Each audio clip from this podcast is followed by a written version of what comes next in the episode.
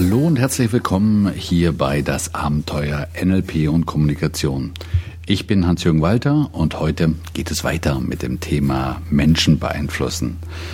Bevor ich aber loslege, habe ich noch eine Neuigkeit zu verkünden, nämlich der Termin für unser nächstes NLP Sommercamp. Nächstes Jahr, 2012, ist seit einer Woche unter Dach und Fach. Ja, und da wir nächstes Jahr ein kleines Jubiläum feiern, nämlich unser fünftes Sommercamp, werden wir uns alle Mühe geben, daraus etwas ganz Besonderes zu machen. Das Motto für nächstes Jahr wird lauten, fünftes NLP Sommercamp, fünf Tage NLP live mit fünf Trainern.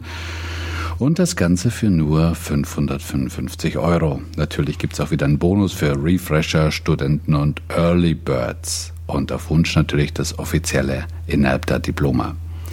Mehr dazu gibt's auf unserer Website www.nlp-sommer-camp.de. So, Schluss mit dem Werbeblock. Jetzt geht's weiter. Bevor wir aber in das neue Thema einsteigen, hier ein kleiner Rückblick auf die letzte Sendung. Ihr könnt euch noch erinnern? In der ersten Sendung zu diesem Thema ging es ja um den Unterschied zwischen einerseits positiven Einfluss und andererseits negativer Manipulation. Wann hört das eine auf? Wann beginnt das andere? Und wie ihr sicher bemerkt habt, ist das eine mh, hm, recht heikle Frage, die sich objektiv nicht ganz so greifen lässt. So muss wohl jeder für sich selber entscheiden, ist das, was ich gerade tue, noch positiv und legitim? Oder beginne ich bereits den anderen verdeckt und gegen seinen Willen zu manipulieren? Vielleicht wenn ich einem unangenehmen Konflikt aus dem Weg gehen möchte oder vielleicht, weil ich befürchte, dass der andere nicht mitspielen würde, wenn er denn wüsste, was ich mache, beziehungsweise wenn ich die Karten auf den Tisch lege. Ja, ich würde mich freuen, wenn die letzte Sendung euch etwas dazu gedient hat, dass ihr ein besseres Gefühl dafür bekommt, wann andere Menschen euch versuchen zu manipulieren, denn einer der besten Wege, manipulative Methoden nicht hilflos ausgeliefert zu sein, ist, sie zu erkennen. Heute? Heute möchte ich einen Schritt weitergehen und euch zwei grundsätzlich unterschiedliche Ansatzpunkte vorstellen, an denen man den Einflusshebel ansetzen kann. Halten wir nochmal kurz fest. Wenn wir Menschen wirkungsvoll beeinflussen möchten, dann wollen wir im Prinzip ja eigentlich nur eins, nämlich verhalte dich anders, als du dich bisher verhalten hast. Da möchte ich zum Beispiel als Vater erreichen, dass mein Filius seine Schuhe nicht ständig im Hausgang verteilt. Oder als Trainer, dass meine Teilnehmer trotz aller kommunikativen Begeisterung nach der Kaffeepause wieder pünktlich im Seminarraum sind.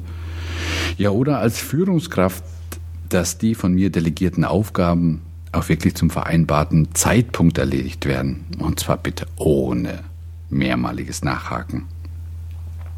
Ja.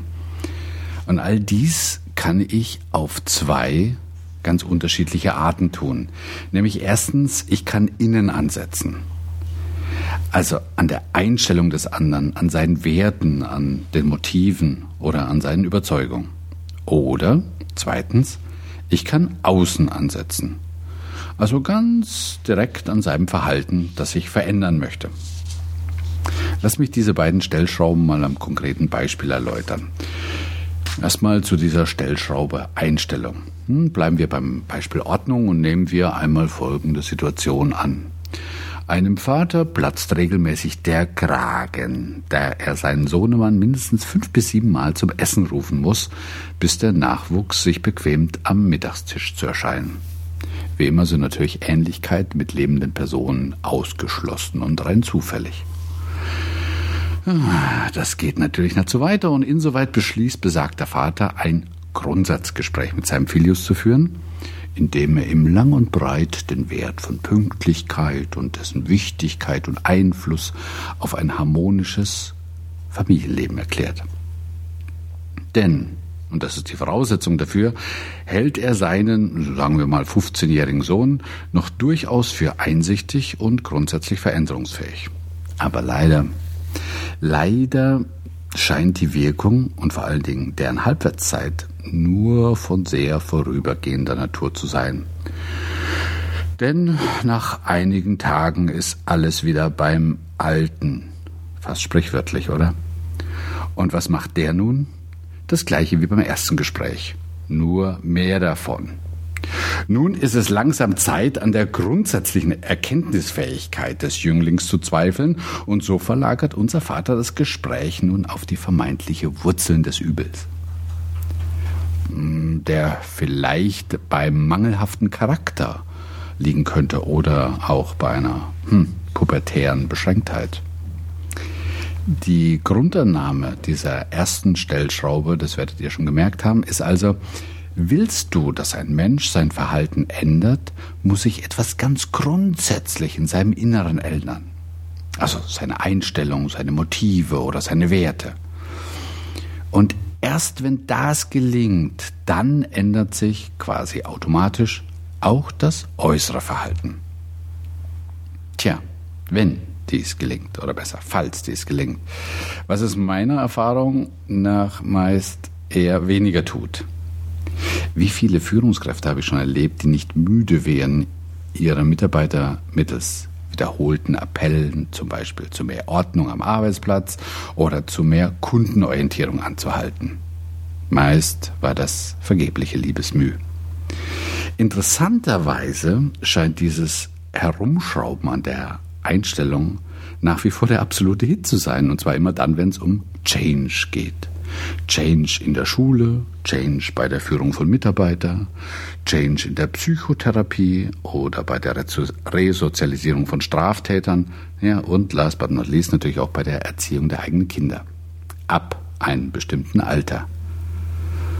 Andererseits scheint sich der Rest der Säugetiere auf unserem Planeten ein Teufel um diese Stellschraube der inneren Einstellung zu scheren. Ja, ganz gleich, ob es in einem freilebenden Wolfsrudel oder in einer Hundezucht passiert. Nicht artgemäßes, sprich nicht akzeptables Verhalten wird von der Mutter korrigiert, und zwar sofort und meist ziemlich drastisch. Übrigens wird auch keine Menschenmutter mit ihrem Dreijährigen ein tiefsinniges Gespräch über Sinn oder Unsinn führen, wenn dieser wieder mal mit seinem Spinat die Tapete koloriert. Sie korrigiert dieses Fehlverhalten sofort und direkt. Basta. Wenn dann unser Spinatverweigerer jedoch älter wird, schalten die meisten Eltern um. Nun begnügt man sich nicht mehr mit dem bisher ja meist hochwirksamen direkten Verhaltenskorrekturen, sondern man beginnt ellenlang Gespräche über Sinn, Wesen und Gründe zu führen. Man beginnt an Einsicht und Werte zu appellieren. Eltern appellieren an die Lernbereitschaft ihrer Kinder und Führungskräfte an die Arbeitsmoral ihrer Mitarbeiter. Aber fragt euch mal bitte selbst, Inwieweit waren all diese Versuche, egal ob sie jetzt von außen an euch herangetragen wurden oder ob, sie, ob ihr sie selbst gestattet habt, diese Versuche mit Appellen die innere Einstellung eines Menschen zu ändern, nachhaltig erfolgreich? Deshalb, voila, gibt es noch eine zweite Stellschraube, die ohne Umwege direkt am Verhalten ansetzt. Ja, und wie funktioniert das?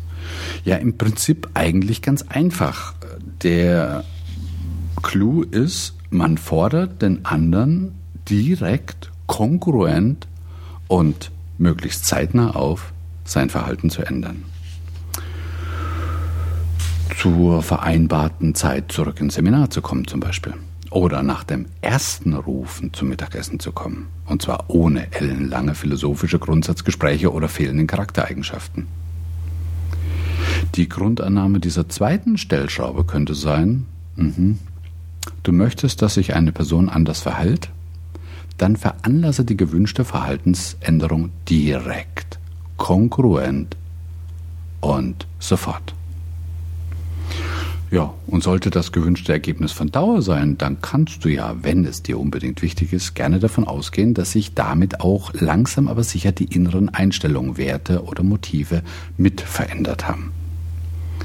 Ihr seht, diese beiden Stellschrauben, also einerseits innere Einstellung und andererseits äußeres Verhalten, sind beides Teile des gleichen Regelkreises. Die Frage ist nur, wo ist es effektiver anzusetzen? Und die meisten von euch werden natürlich meine bisherigen kleinen Spitzen gegenüber der Stellschraube der Einstellung wohl kaum überhört haben. Ja, ich gebe es zu, ich bin wohl eher ein Fan der direkten Veränderung. Da lümmelt zum Beispiel ein Freund meiner Tochter auf unserem Sofa, als ich gerade zur Tür reinkomme, mit seinen Füßen auf dem Couchtisch. Geht gar nicht. Also hm, starte ich eine Mini-Intervention zur sofortigen Verhaltensänderung, ungefähr in der Form. Erstens, ich verändere meinen Augenausdruck etwas in die Richtung, nur sagen wir mal Dirty Harry. Ihr kennt Clint Eastwood und schaue damit wortlos erstmal auf seine Schuhe und dann in seine Augen. Und dann sage ich im ruhigen, festen Ton, Mike, nimm bitte die Füße vom Tisch. Ich befürchte, deine Schuhe verkratzen die Tischplatte. Punkt. Und zwar ohne weitere Erklärung. Und dann warte ich, bis er dies tut. Meiner Erfahrung nach funktioniert das fast Immer. Und gerne erläutere ich euch auch, warum ich mittlerweile ein Fan dieser direkten Verhaltensänderung bin. Und das hat drei Gründe. Erstens, es geht wesentlich schneller als diese Suaden von äh, philosophischen Grundsatzdiskussionen. Zweitens, ich als Sender merke sofort, ob und wie es wirkt und kann dann auch, falls es mal nötig ist, meine kleine Intervention korrigieren. Und drittens, das ist mir mindestens genauso wichtig, der andere, also der Empfänger, weiß konkret, woran er ist. Ja, besonders dieser letzte Punkt ist mir wichtig. Vielleicht ist euch ja schon mal aufgefallen, dass sämtliche Faktoren, die da bei dieser ersten Einstellung, äh, bei dieser ersten Stellschraube Einstellung eine Rolle spielen, oftmals sehr, sehr vage Sammelbegriffe sind. Mit anderen Worten, alle inneren Merkmale wie zum Beispiel Einstellung, Überzeugung, Werte, Motive, sogar Charakter sind kurzum Überbegriffe für undefinierbare, komplexe, vielfältige Verhaltensweisen, die vielleicht Diplompsychologen zugänglich sind, aber uns Otto Normalverbrauchern eher weniger. Wenn ich also zum Beispiel mit meinem Sohn über Pünktlichkeit als notwendiges Kriterium für Familienharmonie oder mit einem Mitarbeiter über mangelndes Engagement spreche, dann basiert solch eine Kritik nicht auf objektive Messdaten, sondern sind eher Ausdruck meiner eigenen subjektiven Wertehaltung. Und die Konsequenz solcher Gespräche sind meist, dass man beginnt darüber zu streiten, welche subjektive Ansicht, also seine oder meine, wohl die bessere sei. Und ob diesem ganzen Geplauder gerät die eigentliche Kritik, also das Verhalten, um das es eigentlich geht, völlig außer Acht. Und man verliert sich oftmals in recht uneffektive und eher philosophische Grundsatzdebatten. Bei einem zeitnahen und mit einem, das ist wichtig, durchaus adäquat vorgetragenen Mike, nimm bitte die Füße vom Tisch, ich befürchte, deine Schuhe verkratzen die Tischplatte gibt es dagegen doch recht wenig zu diskutieren. Und weniger Diskussion bedeutet weniger Rechtfertigung und damit mehr Konzentration auf die Sache, um die es geht, nämlich die Veränderung eines konkreten Verhaltens. Ja, und zudem kann Mike dann sofort einen direkten Zusammenhang seines Verhaltens, also Schuhe auf dem Tisch, um den daraus resultierenden Konsequenzen, mögliche Kratzer, herstellen was so nebenbei gesagt lerntheoretisch gesehen Lernen erheblich erleichtert. Wenn ich mit Mike erst einmal eine Grundsatzdiskussion über seine innere Haltung, die Regeln in meinem Haus oder die Kratzfestigkeit der Tischplatte führe, dann rückt der Kern der Sache, sein Verhalten, immer mehr in den Hintergrund. Lass mich mal kurz zusammenfassen. Fünf Punkte. Erstens, es gibt zwei grundsätzliche, unterschiedliche Ansätze, unerwünschtes Verhalten von anderen Menschen zu verändern. Das ist der innere Weg über die Einstellung und B, der äußere direkte Weg. Zweitens, bei kleinen Kindern wenden wir doch recht erfolgreich den direkten Weg der Verhaltenskorrektur an. Und übrigens funktioniert dieser Weg, dieser Weg bei allen anderen Säugetieren auf diesem Planeten auch recht gut. Drittens, Sobald wir Menschen so etwas wie Einsicht unterstellen, beginnen wir plötzlich ihr Verhalten dadurch zu verändern, dass wir an ihre Einstellung, Motive, Charakter appellieren und herumschrauben. Viertens. Der innere Weg der Einstellung birgt damit eine ganze Reihe von Stolpersteinen, die meines Erachtens nachhaltige Verhaltensänderung eher behindern. Zum Beispiel subjektive und vage Begrifflichkeiten, Persönlichkeit, Charakter und so weiter, die dann eine Menge Diskussion vom Zaun brechen können. Und fünftens und letztens, der direkte äußere Weg hat eine Menge Vorteile. Nämlich, erstens, der Sender bekommt sofort Feedback, ob seine Intervention funktioniert, also ich sehe, ob es funktioniert.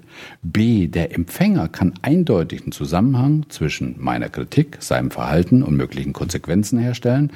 Und C, da sind wir wieder beim Thema der Manipulation. Last but not least bietet nämlich der äußere direkte Weg kaum Raum für verdeckte Manipulation. Da ist es einfach jedem sonnenklar, um was es geht.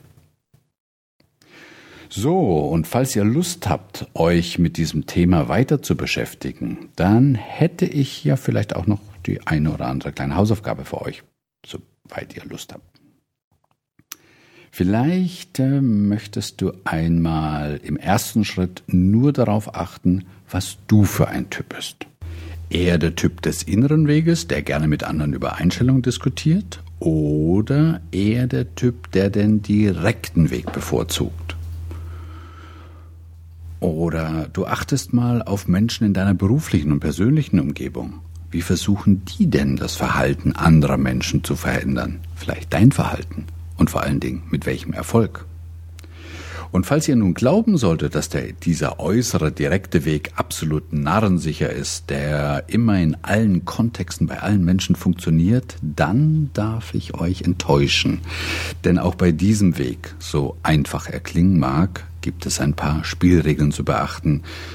Nicht nur was man sagt, sondern auch wie man es sagt. Aber das ist eine andere Geschichte, die ich euch gerne in meiner nächsten Sendung erzähle. So, und bevor wir heute zum Schluss kommen, noch ein letzter Hinweis. Wer den Inhalt dieser Sendung gern mal in Ruhe nachlesen möchte, dem stelle ich dies gerne in Form eines vollständigen PDF-Manuskriptes zur Verfügung, inklusive weiterführender Links und Quellenangaben. Den Link zu dem Manuskript findet ihr in den Shownotes zu dieser Sendung auf unserer Seite www.abenteuer-nlp.de. In diesem Sinne wünsche ich euch bis zur nächsten Sendung eine erfolgreiche Veränderungsarbeit.